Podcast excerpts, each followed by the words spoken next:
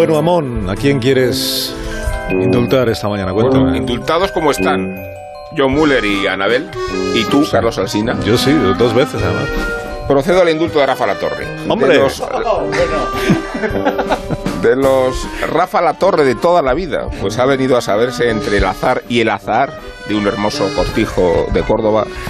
De nuestro colega proviene de un linaje de cuatro generaciones cuyos patriarcas se llamaban todos igual y ejercían todos el oficio de médicos.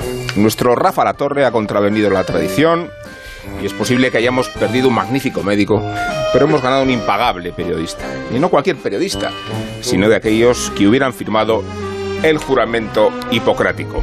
Nada que ver con la hipocresía, sino con la responsabilidad, con la integridad y con la discrepancia hacia las etiquetas. Tan difícil es catalogar a la torre que ni siquiera está adscrito a la tribu agotadora de los periodistas gallegos arraigados en Madrid. Y quien dice arraigados dice desarraigados, de tanto que necesitan evocar sus orígenes como pretexto de las timbas irresponsables que organizan.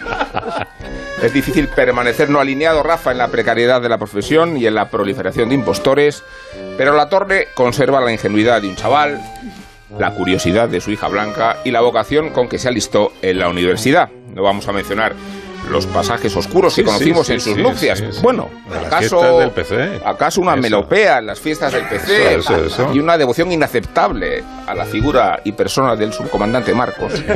Pero los pecados de juventud, quien no fue rojo de joven no tuvo corazón, han prescrito, merecidamente sepultados por la cualificación de un periodista original, brillante, culto, ameno, sensible y divertido.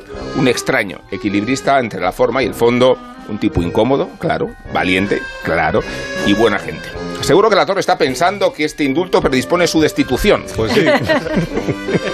O que trato de ahorrarme el regalo de su boda.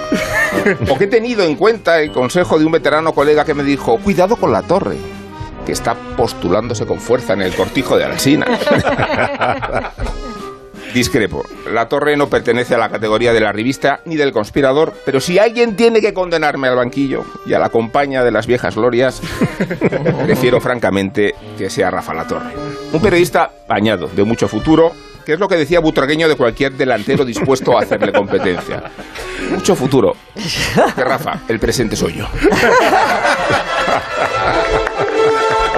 Voy a, me voy a levantar, no lo ven los oyentes, me voy a levantar, le voy a dar un abrazo. Está muy bien, muy bien, muy bien.